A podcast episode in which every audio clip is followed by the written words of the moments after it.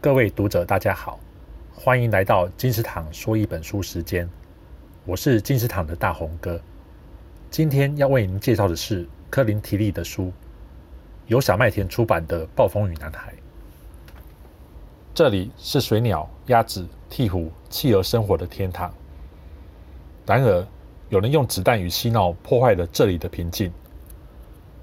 这里是暴风雨男孩和父亲一起居住的家。男孩向直谷先生学习与大自然共存，他倾听风的话语、海的声音，看懂了每一种生物在沙丘上留下的踪迹。他深爱着脚下的土地，可惜不是每一个人都有一样的想法。有一天，暴风雨男孩在一个粉碎的鸟窝底下，拯救了三只失去母亲的小鹈鹕。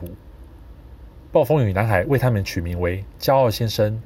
沉思先生以及波西瓦先生。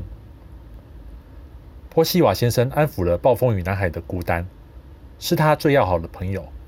他们一同玩耍嬉戏，也一起谋生捕鱼。但是，这样完美无瑕的时光，可以持续到永远吗？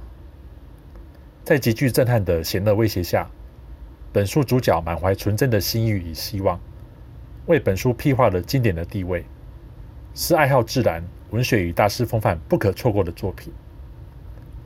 金石堂说一本书时间，谢谢您的收听，我们下次见。